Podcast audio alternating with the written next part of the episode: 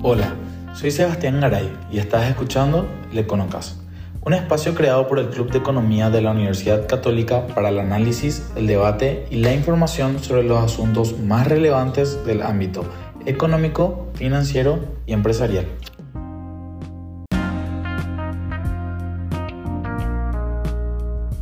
Buenas tardes a vos, a toda la audiencia. Así como mencionaste, hoy tenemos un invitado de lujo. Eh, nos acompaña una autoridad nacional eh, al, día de hoy. Eh, tenemos ya presente en estudio, así como mencionaste, a Stefan Rasmussen, el es economista y administrador de empresas por nuestra misma casa de estudio, ahora la Universidad Católica. Posee diversos estudios de posgrado en gobernabilidad, gerencia política y pública y se desempeñó como gerente en Milicom, BBVA y también como viceministro y coordinador general de reducción de pobreza y desarrollo social en la STP hasta inicio del 2017. Entonces, bueno, hoy tenemos el lujo de estar acompañado de él. Bienvenido, senador. Muchas gracias, Seba. Un saludo, Ricardo. Un saludo a toda la audiencia. Un gusto poder compartir con ustedes esta, esta siesta tarde. Eh, bueno, estamos acá para hablar de un tema realmente que tiene mucho impacto en, nuestro día a día, en nuestra economía. Eh, ante una pregunta que nos hacemos muchos de los jóvenes, muchos estudiantes eh, al día de hoy, que es realmente nosotros, ¿será que nos vamos a jubilar? Cuáles son las expectativas que nosotros tenemos con respecto a eso, qué se puede hacer, teniendo en cuenta, ¿verdad?, que al día de hoy se está hablando mucho más de eso que, que en épocas anteriores, lastimosamente es así, ¿verdad?, porque realmente es un tema que nosotros consideramos que se debió abordar con mucha más importancia antes. Y bueno, hay estudios que se hicieron, Ricardo, en el 2015 que proyectaban que para el 2050 más o menos IPS usaría sus reservas porque va a entrar en números rojos, ¿verdad? Eh, de un tiempo a esta parte, eh, constantemente gente con alto criterio técnico eh, viene advirtiendo sobre este tema que representa realmente un, alto riesgo para las 600, 700 mil personas que aportan a IPS. Pero amén de eso, también hay grandes problemas con otros fondos jubilatorios, ¿verdad? Como el caso de la caja fiscal eh, que lo que se proyecta que va a pasar con IPS para el 2050 está pasando hoy con la caja fiscal, una caja que es deficitaria y cuyo déficit es pagado al día de hoy eh, con nuestros impuestos. Es decir, en los que no somos funcionarios públicos pagamos la jubilación de los que sí lo son. ¿Es así, senador? Bueno, realmente es un tema eh, muy interesante y como bien decía Sebas, que involucra a miles de familias paraguayas el tema de la seguridad social. ¿verdad? La seguridad social, eh, que no es solamente el IPS como lo conocemos, sino la seguridad social eh, abarca toda una red que debería haber de, protección social, de salud, eh, de jubilación, obviamente. y bueno, el, tema, comenzando por el IPS, ¿verdad? El tema de la Carta Orgánica IPS, la Carta Orgánica del IPS es de los años 50, o sea, tiene más de 70 años. Eh, y varias veces se intentó reformar esa carta orgánica. Eh, nosotros de hecho planteamos algunos proyectos de leyes al respecto y en tema de seguridad social tenemos, tenemos varios problemas, digamos, como país. El primero es la baja cobertura que tiene eh, el tema de, previsión. ¿verdad? solamente cerca del 20% de la población económicamente activa eh, está aportando a, una jubilación, entonces ese es un problema, un primer problema que tenemos. El segundo problema que tenemos con IPS es que maneja el tema de salud y también el tema de, jubilación, de previsión y jubilación, eh, casi de manera conjunta, ¿verdad? Por más que tenga fondos separados, es una misma institución eh, y el Fondo de Salud está en déficit ya hace varios años, de hecho, eh, una problemática eh, recurrente que vemos en, la prensa y que vemos obviamente el, el, disgusto de la ciudadanía de que no hay medicamentos, de que se tiene que esperar meses para hacer una consulta, bueno, y un montón de cuestiones IPS, entonces ese es un problema porque se podría poner en riesgo también el fondo de jubilaciones. De hecho, a finales del año pasado, eh, se planteó y se aprobó eh, lastimosamente, lastimosamente digo porque nosotros no acompañamos y no creemos que sea conveniente, un préstamo al Fondo de Salud de IPS, pero repito, el Fondo de Salud de IPS es deficitario, eh, está básicamente en negativo, entonces ahí sí se pone o se podría poner en riesgo el Fondo de Jubilaciones. Entonces hay una gran reforma eh, que tenemos que hacer del IPS, también un reclamo permanente y ahora saltó un poco con el tema del reciente contrato colectivo eh, que, se firmó entre el Consejo de Administración eh, y los funcionarios de IPS, donde ampliaron bastante y en algunos casos algunos ya abusos en cuanto a ciertos beneficios de licencia remunerada, eh, digamos contando todos los días, pueden llegar inclusive hasta 9 o 10 meses al año eh, que el funcionario puede faltar cobrando su salario. Eh, obviamente ese, eso ya es yendo al extremo, ahora Pero en una situación de crisis como está IPS, también llama la atención que en un año electoral se, se, beneficie de esta manera a, cierto grupo de funcionarios y ahí hay otra discusión, finalmente no se sabe si son funcionarios públicos, porque IPS realmente no se financia eh, con, el, con los impuestos, ¿verdad? Con, lo que se llama el fisco, digamos, eh, sino que eh, se financia con los aportes, Pero lo paradójico es que se financia con los aportes de la parte obrera, la parte patronal, pero sin embargo el presidente de la República eh, designa a todos los consejeros del Consejo de Administración, ¿verdad? Entonces finalmente se maneja como un ministerio dinero eh, que es de la ciudadanía directamente, que ni siquiera pasa por los impuestos, ¿verdad? Entonces yo creo que es un, caso eh, bastante ilustrativo de cómo muchas veces el dinero de la ciudadanía que va a la burocracia pública no responde y no encuentra respuestas en servicios públicos de calidad que la ciudadanía está aportando para eso. ¿verdad? Entonces es, es un tema bastante eh, importante que hay que atender y yo creo que la clase desde la clase política eh, nos tenemos que ocupar del tema y obviamente buscar eh, soluciones y, y, sobre todo buscar soluciones que sean sostenibles en el tiempo. Senador, estabas hablando de que, bueno, en acá el problema de la seguridad social realmente abarca una red de cosas, en que mencionaste algunas, que por ejemplo llama mucho la atención la carta orgánica que tiene 70 años y hasta el día de hoy no, no se ha llegado realmente ningún cambio significativo. Entonces, eh, la pregunta también sería por dónde empezamos, ahora como un antecedente relativamente reciente tenemos justamente la creación de un ente regulador del sistema de pensiones que en su momento nos prosperó, tenemos entendido por una presión muy fuerte de los sindicatos que querían estar en esa mesa directiva. Entonces, eh, son dos preguntas. ¿Crees necesario que ese ente se cree? Y lo otro, ¿cómo te parece que estar conformado el director del ente, ¿verdad? Teniendo en cuenta que lo que en ese momento quería el gobierno es que, eh, que a nuestro parecer también resulta un poco más ideal, eh, sería mantener independiente la mesa, como sería la del Banco Central con el sector financiero. Ahora realmente, al no haber un regulador que marque las pautas en el sector de pensión, lo que estamos observando es que de repente salen leyes o fallos que responden a criterios políticos que muchas veces no tienen consultas con técnicos, ¿verdad? Realmente, eh, si bien hoy, hoy estamos acompañados eh, de, vos que, sabemos eh, de, tu, carrera profesional académica, normalmente es más la excepción y la regla en, el espacio de representación popular. entonces, así se fueron aprobándose leyes y parches, en donde algunos se jubilan a los 25, otros a los 30, otros a los 40 unos recién más, otros menos. Entonces, eso porque no hay quien regule la cancha, ¿cómo, cómo se podría solucionar eso? Sí, el tema de la superintendencia de jubilaciones y pensiones es extremadamente eh, necesario. Eh, y la explicación muy simple, digamos, es que eh, se está administrando dinero de terceros, ¿verdad? que es lo mismo que pasa en los bancos, ¿verdad? entonces, eh, uno va y, en el caso de los bancos, uno va y deposita y después el banco ese dinero que es de tercero va y presta.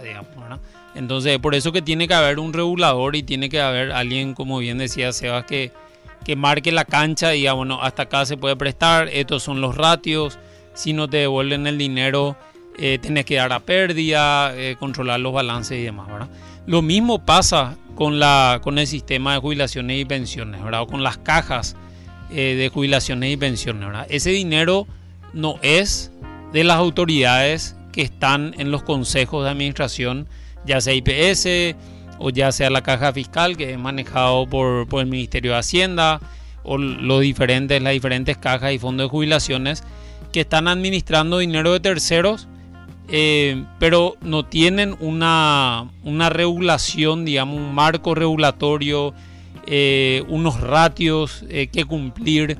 Entonces eso realmente pone en riesgo, en, altísimo riesgo, que se mal administre el dinero. ¿verdad? De hecho tuvimos el caso de la caja de los funcionarios bancarios, de la caja bancaria que, que en algún momento entró en default.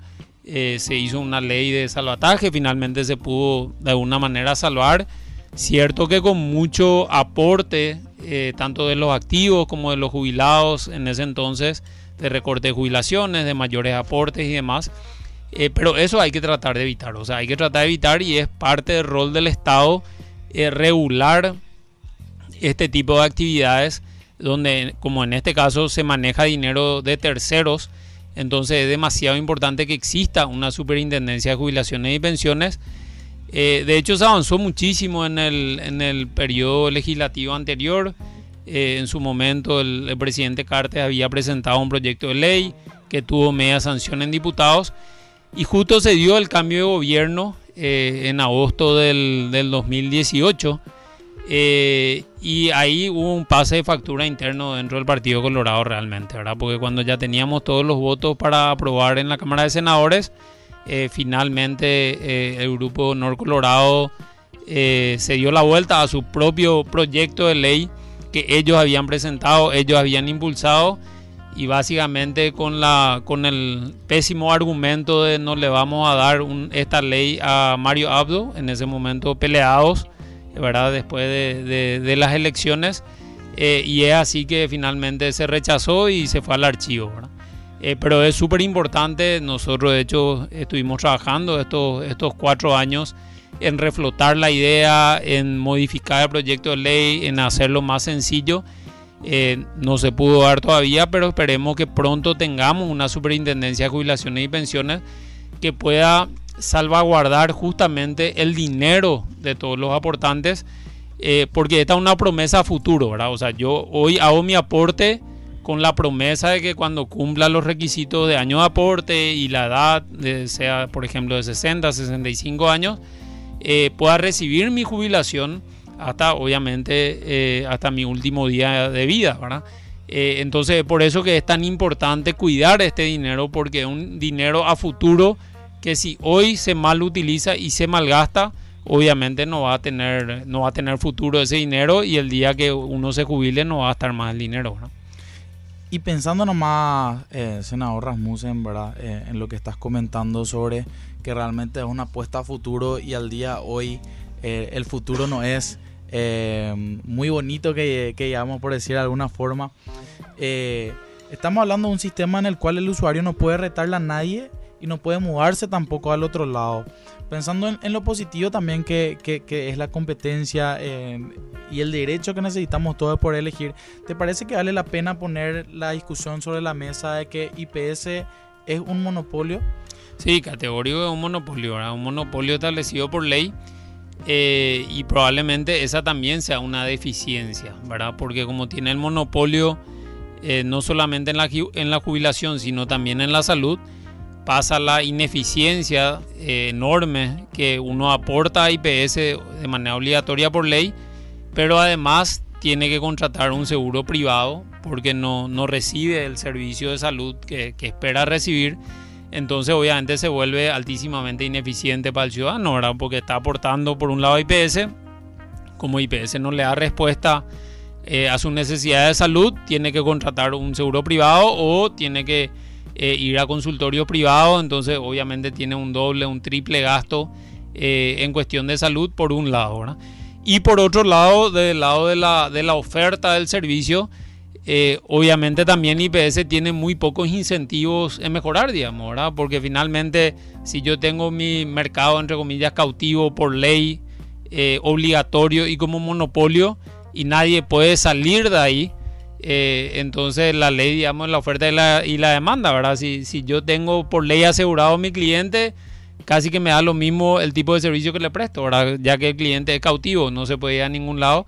Entonces eso crea otra ineficiencia, ¿verdad? Nosotros creemos sí eh, que el tema de la seguridad social eh, es importante. Primero que sea universal, hoy tiene una cobertura solo del 20%. Y segundo, que sea obligatorio sí es importante, pero que tenga, gracias, gracias Ricardo, pero que tenga eh, la libertad del ciudadano de elegir qué prestador de servicio quiere tener, sobre todo en lo que es salud, ¿verdad? Y esto se da mucho, sobre todo en el interior, donde uno aporta, y hay casos emblemáticos de grandes empresas hacia, hacia el sur, hacia Itapúa, eh, toda la parte de, Colonia Unida y demás, que son grandes aportantes a IPS y sin embargo no tienen ningún centro de atención de IPS cerca, ¿verdad? Entonces eh, es súper paradójico de que tengan que aportar por ley por un lado, pero IPS no le dé ninguna solución, ¿verdad? Entonces, eh, y, ni qué decirlo, los trabajadores, los trabajadores rurales, ¿verdad? Que probablemente en, en alguna ciudad cercana a su trabajo haya prestación de salud, pero no de IPS, pero aporta IPS y se tienen que mover 50, 100 kilómetros para tener una atención de salud. Generalmente no se da eso, generalmente se da una ineficiencia, se gasta el doble, el triple, se va al, doctor que está disponible, porque tampoco nuestro sistema de salud público funciona como debería funcionar. Entonces ese es otro problema. Acá hay que hacer una reforma realmente de todo el sistema de salud y no tocar esto por separado, digamos, IPS por un lado, salud por un lado, eh, eh, la municipalidad, digamos que muchas veces tiene centro de atención o de, dispensario de medicamentos por otro lado, las gobernaciones por otro lado y el seguro privado por otro lado. Entonces pasa que vos en una misma ciudad tenés cuatro hospitales donde probablemente el médico y la enfermera o el enfermero sean los mismos eh, pero tenés cuatro edificios, tenés cuatro turnos, entonces la ineficiencia es terrible, ¿verdad? Senador, hablaba de prestación de servicio. Yo estuve en el Alto Paraná y trabajé, Canal 8 Televisora del Este en el Alto Paraná. La realidad en el Alto Paraná es lo que usted acaba de decir, senador, el tema de centralizar todo aquí en Asunción y Alto Paraná que tiene una fuerza laboral y Alto Paraná no es solo Ciudad del Este. Ahí tenés cerca Mingaguazú, presidente Franco, Hernandarias, un poquito más al sur está Santa Rita. O sea que hay una eh, un conglomerado poblacional importante y de empresas que aportan a IPS y siempre ellos piden el tema de una atención adecuada también ahí en Ciudad del Este o en las ciudades cercanas, como decíamos, presidente Franco, bien a su Hernandarias, el tema de la contraprestación en el servicio. Y creo que lo mismo pasaría por Encarnación, por lo que representa Itapúa como potencial también en materia de aportantes, Estefan. Así mismo, y ni qué decir en zonas más lejanas como el Chaco, por ejemplo, ¿verdad? Donde uno está obligado por ley a aportar, que corresponde, pero también corresponde que tenga el servicio, ¿verdad? Porque, eh, o si no, estamos viendo solamente una, una cara de, de la moneda, digamos, ¿verdad? Porque uno aporta y, yo creo que aporta una, una, gran, un gran porcentaje de la población esperando el servicio, eh, obviamente la prestación del servicio. Entonces hay que, tenemos que trabajar en una reforma. Lo que pasa es que estas reformas, eh, y eso es, un poco lo, complicado ahora, son reformas necesarias, pero son reformas eh, difíciles de hacer desde el ámbito político en el sentido de que tiene un costo, o sea, uno tiene que entrar realmente a trabajar seriamente. Y lastimosamente la mayoría de los políticos solamente mira a las próximas elecciones, entonces no, ahora no voy a hacer la reforma porque se vienen las municipales. Ahora no voy a hacer la reforma y tiene un costo político, ¿verdad? Claro que tiene un costo político, ¿verdad? Pero el costo eh, ciudadano que vive el ciudadano en el día a día es, eh, es mucho mayor y el costo a futuro que puede tener esto, ¿verdad? Eh, ya sea con un problema, por ejemplo, en el fondo de jubilaciones IPS. Y este tema de salud es del día a día. O sea, uno habla con cualquier asegurado de IPS y el 90% te dice que no consigue los medicamentos, que no le dan turno a tiempo, que, que, le dan un turno que ya no le sirve, ¿verdad? O sea, le duele algo o se golpeó algo ahora con estas enfermedades que estamos teniendo también eh, para consultar.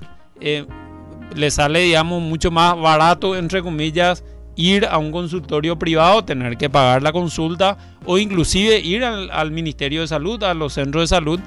Eh, es por eso que hay que hacer una reforma integral y todo el sistema de salud tiene que conversar, ¿verdad? O sea, no, no, podemos seguir con este sistema de salud eh, de pésimo servicio hacia la ciudadanía y esto no va y quiero aclarar, ¿verdad? No va en contra del funcionariado público, porque cuando uno habla así muchas veces eh, hay reclamos, ¿verdad? Eh, que, el, trabajador de blanco, que eh, esto y lo otro, y no tiene nada que ver con el funcionariado público. Hay excelentes funcionarios públicos que prestan el mejor de los servicios posibles en muchísimos casos con muchísima precariedad, ¿verdad? Y sin las herramientas necesarias.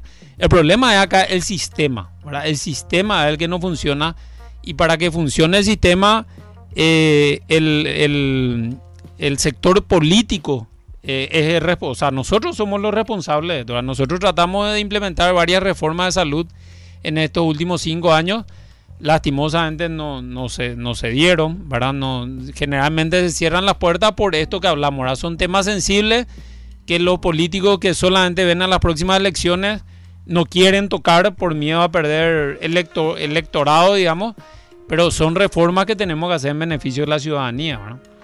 Y, también tenemos, senador, otro problema que, que vemos que es bastante serio, ¿verdad? Eh, pensando en el, en el fondo de IPS eh, que es preocupante pensar en las inversiones también que se están haciendo, ¿verdad? Donde en gran parte los más de 1.600 millones de dólares que representan eh, este fondo de pensión están al día hoy en ahorro a la vista o máximo en CEDA, ¿verdad? Eh, teniendo en cuenta que al día hoy yo aporto 200 mil y el día de mañana, cuando yo me jubile, eso va a representar 20 mil. hoy en día, cuando queremos, cuando se intenta en tocar esos fondos para meter en instrumentos de mayor renta, siempre asegurando la seguridad. Eh, hay sectores que se escandalizan, ¿verdad? Y la pregunta es, eh, ¿cuál es el problema de eso? Si es que la falta de profesionalización, si es un problema de comprensión, teniendo en cuenta que no solamente hay una caja que está perforada, sino que también no se gana lo que se podría ganar y vale la pena ahí aclarar que no es precisamente pérdida, sino volumen de no ganancias que tiene el IPS por no hacer operaciones inteligentes, senador. Sí, ahí hay un problema de fondo que es un problema de credibilidad hacia la institución, ¿verdad? Como bien decís, Sebas, no es eficiente tener fondos de largo plazo, o sea, porque yo recibo hoy el aporte que lo tendré que pagar, digo, yo como institución IPS, por ejemplo, que lo tendré que pagar en, en 20 o 30 años, ¿verdad? Entonces no, no, no tiene sentido financiero, digamos, eso eh, depositar en un CDA a un año, a dos años, a tres años, ¿verdad? Eh, porque obviamente eh, la tasa que paga ese CDA va a ser muy inferior a una tasa de largo plazo, ¿verdad? Ahora, el problema es, el problema es la institucionalidad y la credibilidad que se tiene hacia la institución, ¿verdad? No se confía en, la, en las autoridades porque está todo corrompido, ¿verdad? Eh, en IPS, ayer yo estaba en un programa de televisión y decía un jubilado, eh, nuestro consejero del lado de las jubilaciones, eh, realmente entró ahí por cupo político y es presidente de la seccional, no sé qué número de Lambaré, ¿verdad? De seccional Colorada, ¿verdad? Entonces, claro, vos decís, vamos a darle a esta gente que decía sobre los fondos a largo plazo, no, no, hay credibilidad o no hay institucionalidad, no, no está, digamos, conformado el sistema para decir, bueno, que se decida y se va a decidir bien, ¿verdad? Otro problema eh, que va de la mano con esto de IPS es la cantidad de inmuebles que tiene, ¿verdad? IPS tiene miles de inmuebles a lo largo y ancho de la República que nadie se anima a vender porque tienen miedo que la plata eh, desaparezca, ¿verdad?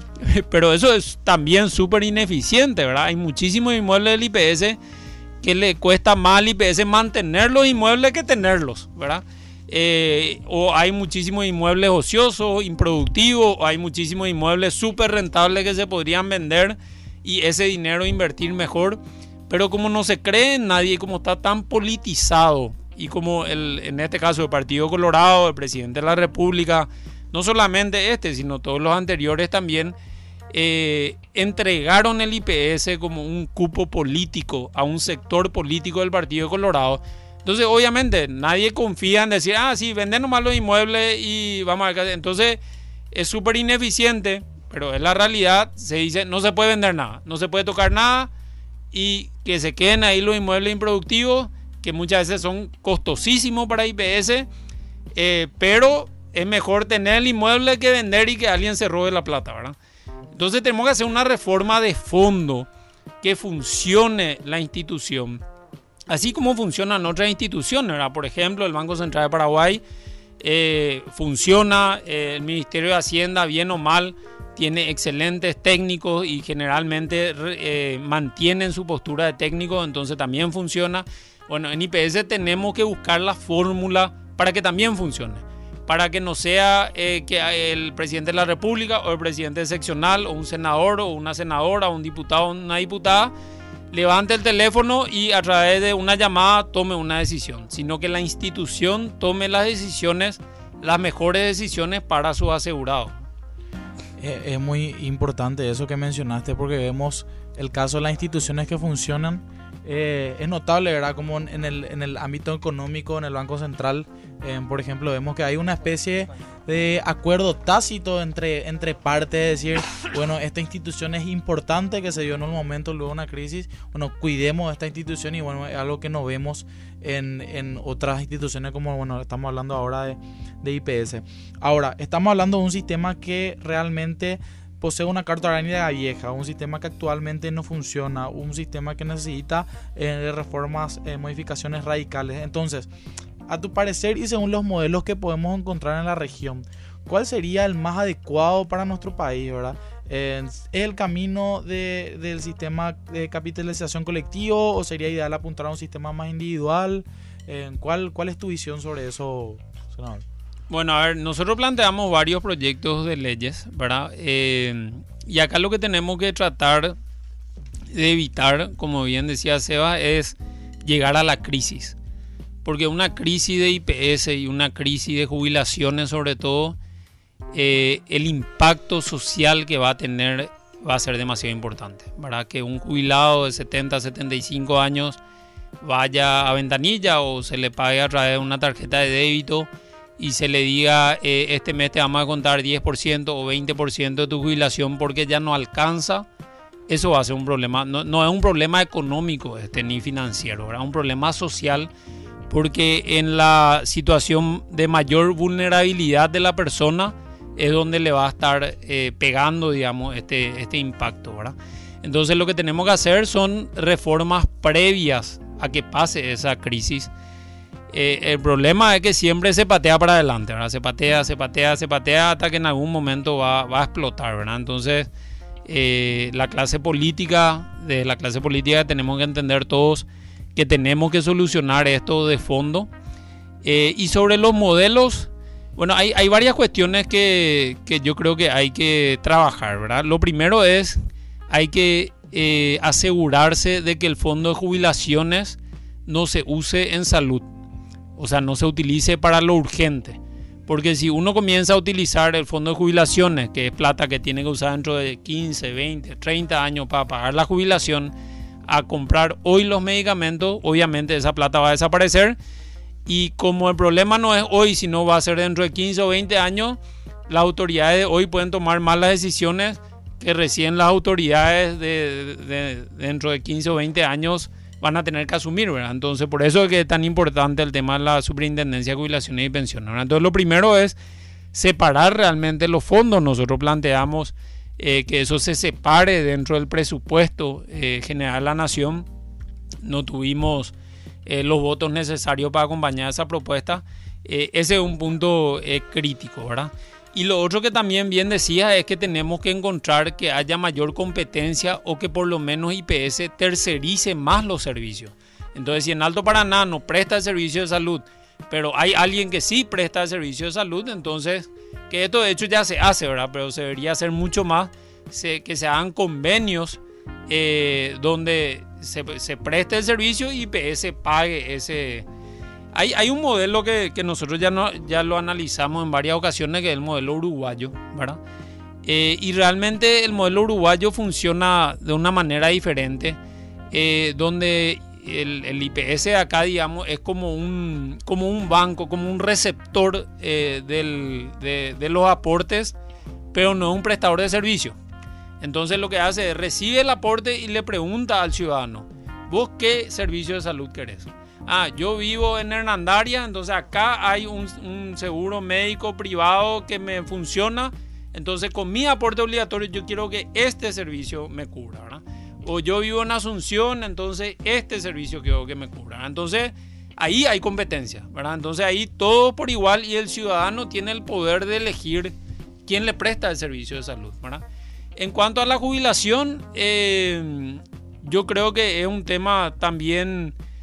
A ver, lo que funcionó en el mundo realmente hasta ahora es, eh, eh, la, la, la, jubilación de distribución solidaria, digamos, ¿verdad? de que haya una base, digamos, de aportantes mayor a la de jubilados en una proporción, dependiendo del ratio, pero entre 8-1 o 7-1, ¿verdad? Eh, porque realmente la capitalización individual, eh, a no ser que uno gane mucho dinero, no, no, no termina funcionando en la jubilación. ¿verdad? Eso pasó en Chile, ¿verdad? donde se vendió como una gran respuesta, no, que cada uno aporte eh, y después lo que tú aporte genere, eso es lo que vas a hacer para jubilar. Eso es mentira. A los cuatro años que te jubilas, acabó tu plata.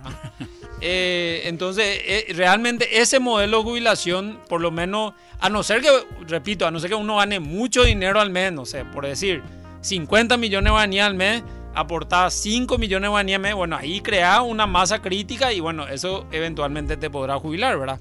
Pero si uno eh, gana el sueldo mínimo, un poco más, 3, 3 millones y medio, la, la jubilación de capitalización eh, individual no, no, funciona, por lo menos no funcionó en la región, ¿verdad? Yo no creo que sea el camino. Eh, yo creo que el camino de la jubilación sigue siendo el de reparto solidario.